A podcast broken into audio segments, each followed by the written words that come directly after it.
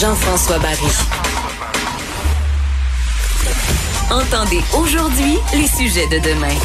Cube Radio. Hier, j'ai réagi à chaud. Euh, je venais d'entendre la conférence de Jean-François Robert. J'ai deux enfants à la maison et j'ai trouvé que dans tout ce confinement, s'il y a un endroit où on n'a pas été à la hauteur, c'est au niveau de l'enseignement. Moi, j'ai deux enfants qui sont au public. Et euh, quand j'entends dire qu'il n'y a, pas, a pas de retard, je, moi je crois pas à ça. Je l'ai vu de mes yeux vus. Puis j'étais là en plus pour faire un suivi. Je me suis dit tout au long du confinement, les enfants qui n'ont pas les parents à la maison pour vérifier que la trousse se fait, pour donner des petits défis, pour corriger, pour s'assurer que c'est bien fait, il y en a sûrement qui sont en train de prendre beaucoup de retard. Hier, j'étais surpris parce que j'ai même parlé à un, intervenant qui se disait quand même satisfait de ce qu'il a entendu. Puis euh, dans les différents euh, quotidiens aujourd'hui, les gens semblent satisfaits. Je me suis rendu compte d'une chose, c'est que c'est que je crois que les, euh, établissements sont contents du niveau sanitaire. Ils savent maintenant du côté sanitaire ce qui va arriver. Combien de bouteilles de purée ça prend, combien d'élèves par classe, ils ont-ils le masque, ils n'ont pas le masque? Donc, ils peuvent avancer. Fait qu'ils sont contents de ce point de vue-là. Je me rends compte, pour avoir parlé avec quelques parents et aussi lu quelques intervenants qui s'inquiètent, eux, des étudiants. On a peu appris de choses à propos des étudiants. On n'en sait pas plus. Moi, j'ai un enfant secondaire 4. Va-tu y aller temps plein, temps partiel? Je ne sais pas non plus. Est-ce qu'il va y avoir du rattrapage en début d'année? C'est pas clair. Et je pense que c'est ça qui m'a passé de travers dans la gorge. On va parler aujourd'hui avec Mélanie Marcelet, directrice générale du regroupement des organismes communautaires de la lutte au décrochage. Bonjour, Madame Marcelet. Oui, bonjour, M. Barry. Est-ce que vous êtes comme moi puis vous avez l'impression qu'il n'y a pas grand-chose qu'on a appris hier, point de vue académique? On a focusé sur la santé, sur la COVID, sur le microbe, mais pas sur le côté académique. Oui, tout à fait. C'est sûr que, bon, je comprends, le ministre voulait rassurant là, au niveau de la première chose que la population demande, au niveau sanitaire, euh, la sécurité, tout ça. Mais je suis d'accord avec vous, là, nous, on partage cette opinion-là, que vraiment, là, on est à minuit moins une il va falloir que le, le, ministre, le ministère soit aussi rassurant au niveau des jeunes et des parents en regard de leurs possibilités, leur potentiel de réussite éducative. Vous savez, la réussite éducative, on a beau être l'enfant, le jeune le plus le plus volontaire, le plus persévérant, le plus résilient, mais il faut quand même que les structures, les mesures mises en place offrent toutes les conditions nécessaires pour qu'un jeune puisse réussir. Ça se fait pas mhm. sur la simple base de je veux réussir et travailler fort. Encore faut-il que, que, que toute l'infrastructure soit là. Bien d'accord avec vous. Euh, tous les intervenants à qui j'ai parlé cet été, on est revenu souvent évidemment sur euh, la, COVID, les écoles, ils me disent toutes que la pire chose pour le décrochage, c'est lorsque l'enfant, déjà qui, qui aime pas l'école ou qui a pas des bonnes notes ou que c'est difficile pour lui, euh, n'est pas sur les bancs d'école pendant une longue période. Il n'y a rien de pire que quelqu'un qui arrête un six mois pour aller travailler. Il est difficile à raccrocher. Et là, c'est exactement ce qu'on vient de vivre. Depuis le mois de mars, que les élèves sont pas à l'école, euh, avez-vous peur au décrochage scolaire?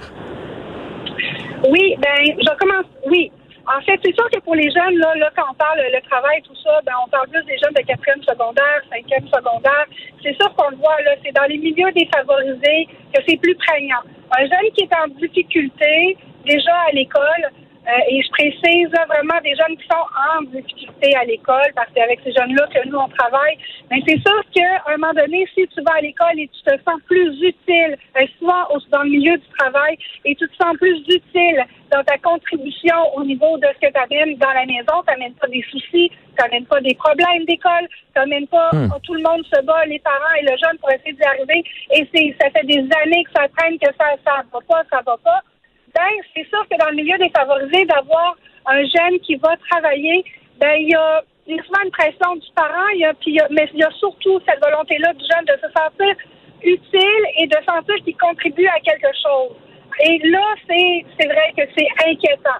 D'autre part, nous, cet été, les organismes communautaires en lutte au décrochage, on a toujours été en lien pendant la crise et encore plus cet été avec les jeunes.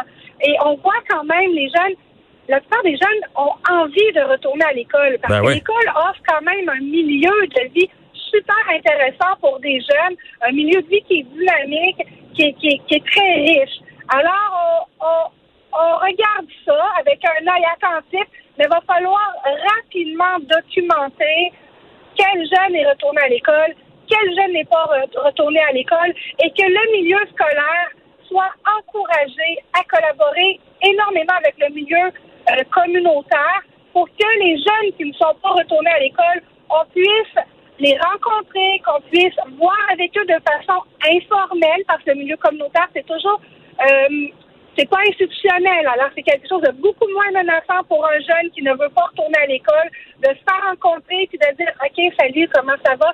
As-tu des problèmes alentour de toi? Ça va-tu? Qu'est-ce que tu fais de bon?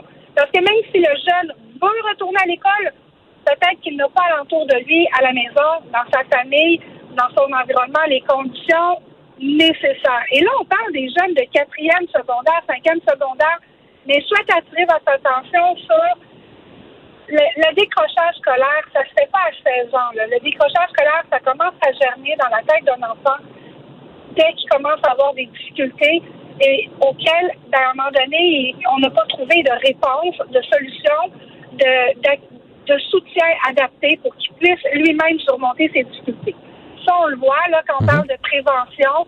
Mais un enfant à 6 ans, à 7 ans à l'école, il comprend que c'est nouveau, il se compare avec ses amis, il peut se dire, OK, ça va moins bien, j'apprends moins vite que l'autre, que l'autre, mais il ne se sent pas encore, là, euh, dans la marche, là, sur une voie de garage, là, où ça va pas. Mais quand tu commences à avoir, là, c'est en quatrième année, là, c'est rendu à 9 ans, en cinquième année, 12 ans, ça va toujours pas à l'école, Là, dans un contexte comme la crise COVID, qu'il y a des jeunes qui étaient déjà en difficulté au primaire, mais c'est sûr que ces difficultés-là, en ce moment, s'il n'y a pas un solide plan de rattrapage ou de soutien accru, accessible à tous les jeunes au Québec, ça va être difficile parce que c'est autant de difficultés que si c'est une base qui n'est pas consolidée, on ne peut pas passer à un autre niveau si on n'a pas passé si on n'a pas acquis une compréhension de ces bases-là qui, sont nécessaires pour passer à un autre niveau. C'est là qu'on s'inquiète beaucoup parce qu'on veut surtout pas que le gouvernement fasse des choix euh, qui, qui, qui met sur les ressources individuelles des jeunes des familles. Les familles qui sont plus favorisées, ils ont éventuellement, évidemment plus de choix. Ils sont capables d'aller vers des ressources privées, des, des choses comme ça. Le communautaire, on est là, on est des ressources qui sommes sur le terrain depuis nombreuses années. On a une expérience, une expertise. On sait que les parents vont venir beaucoup plus vers nous. Puis on va avoir besoin de travailler vraiment main dans la main avec les écoles, ce qu'on fait déjà, mais là, il va falloir que ce soit quelque chose de valorisé par le ministère, puis qui nous donne les moyens, et à l'école et au milieu communautaire, pour pouvoir accueillir plus de jeunes, mhm. pour pouvoir vraiment soutenir davantage. Donc on comprend bien que c'est un cercle vicieux, puis que dans le fond, ça se prépare plus jeune. Les jeunes décrochent à secondaire 4-5, mais qui ça commence à germer plus jeune dans leur tête, et que là, s'ils rentrent à l'école en septembre, euh, les bons vont s'en sortir. Les ratoureux euh, à l'école, eux autres, ils vont reprendre, même s'ils ont manqué un peu de matière, ils vont s'en sortir. Mais si on avait déjà de la difficulté, puis qu'on a manqué de la matière, Là, ça se pourrait que ça soit très difficile en septembre et non seulement ça va germer dans leur tête, mais ça pourrait se concrétiser et être fatal. Et non seulement on aurait une vague, une vague de décrocheurs là, mais on en aurait pour les années à venir. C'est ça que vous avez peur? Oui, tout à fait, exactement. Mais à ce, à ce compte-là, est-ce que vous trouvez qu'il a manqué quelque chose hier dans le plan? Parce que moi, je m'attendais à ça, qu'ils disent, on commencera pas l'année comme d'habitude, là. On va prendre un petit mois au début d'année pour voir les élèves sont rendus où. Tu parce que ça a été inégal. Il y en a qui ont eu des professeurs qui ont fait des suivis, il y en a que non. Donc, le mois de septembre cette année, là, on, on verra pas de nouvelles matières. On va s'assurer que tout le monde soit à niveau. C'est pas quelque chose qui a été mentionné hier. Non. Puis, qu'est-ce qui a été mentionné hier? Euh, c'est euh, davantage que l'ensemble du programme allait être vu à 100% dans l'année. Mais c'est parce que là, il y a de la matière déjà qui manque. À 100% du programme qui va être vu, ben, il y a des jeunes qui arrivent à suivre, puis il y en a beaucoup qui n'arrivent pas à suivre, que le rythme est déjà effréné. Fait que là, le, rattrapage, il n'est pas considéré. il y a une autre chose aussi qu'il faut qu'il faut voir, c'est quand on parle de faire euh, de faire l'état de situation avec les jeunes, qu'est-ce qu'ils ont appris, qu'est-ce qu'ils n'ont pas appris, leur retard académique, ben il va falloir aussi qu'à l'école, les jeunes soient accueillis avec un accueil particulier, un accueil qui va permettre aux jeunes d'exprimer plus, plus largement que simplement au niveau académique pour voir ce jeune-là, est-ce que ça va bien dans son environnement? Parce qu'un jeune qui arrive à l'école, même dans son sac à dos le matin, il n'y a pas juste ses cahiers. Il y a tout ce qu'il a vécu la veille à la maison, ces parents, est-ce qu'ils ont un emploi? Est-ce qu'ils ont plus d'emploi? Est-ce qu'il y a eu des gestes, des, des, des crises, des situations de famille difficiles? Est-ce qu'il y a eu des deuils? Qu'est-ce qui s'est passé? Y a-t-il une mamie qui est décédée, qui a, à qui on n'a pas pu dire au revoir? Les enfants, ben, c'est des enfants, ça fait cinq, six mois qu'ils sont pas allés à l'école, qui n'ont pas été en contact avec les enseignants, avec des adultes alentour d'eux qui sont en dehors de, la, de, de leur famille. C'est des adultes qui sont très, très importants. Il va falloir qu'il y ait ces espaces-là d'échange informel pour vraiment accueillir de façon très humaine l'enfant dans son intégralité. Pas juste parler de français Ouais. de mathématiques puis qu'est-ce qu'on a compris ou pas. Là.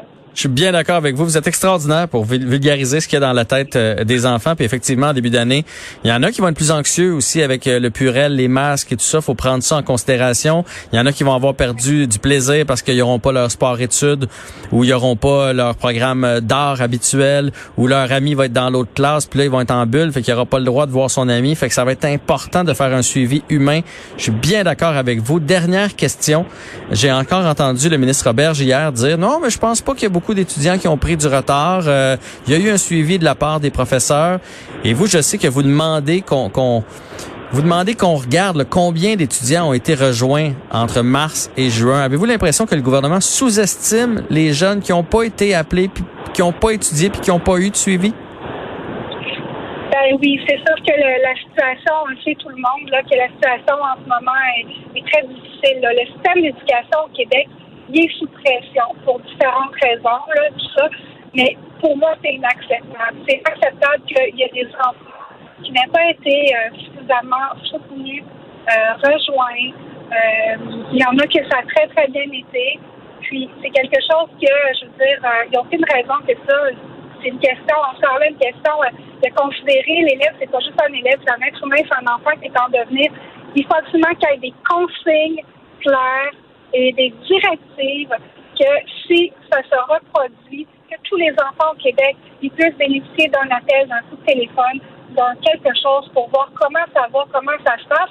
Puis qu'on ne crée pas, qu'on n'exerce pas un réseau à deux, trois vitesses, que s'il y a des enfants qui sont capables d'avoir de l'enseignement à distance, ben qu'on s'assure que tous les enfants puissent avoir accès à ça, que ce soit pas une certaine clique d'enfants plus privilégiés qui puissent réussir, puis que le reste du Québec, euh, il est laissé un peu de côté, selon si on a un ordinateur à la maison ou pas, si l'enseignant, ça y tente ou ça y tente pas, si, non, ça, ça, ça fonctionne pas comme ça, là, il s'agit d'une responsabilité sociale qui doit prévaloir euh, au-dessus de, de, de, de tous les Mhm. Qu'on peut avoir.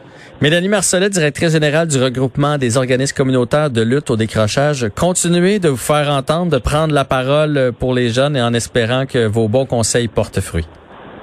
Merci beaucoup, M. Barry. Bonne journée. Bonne journée et bonne rentrée à tout le monde.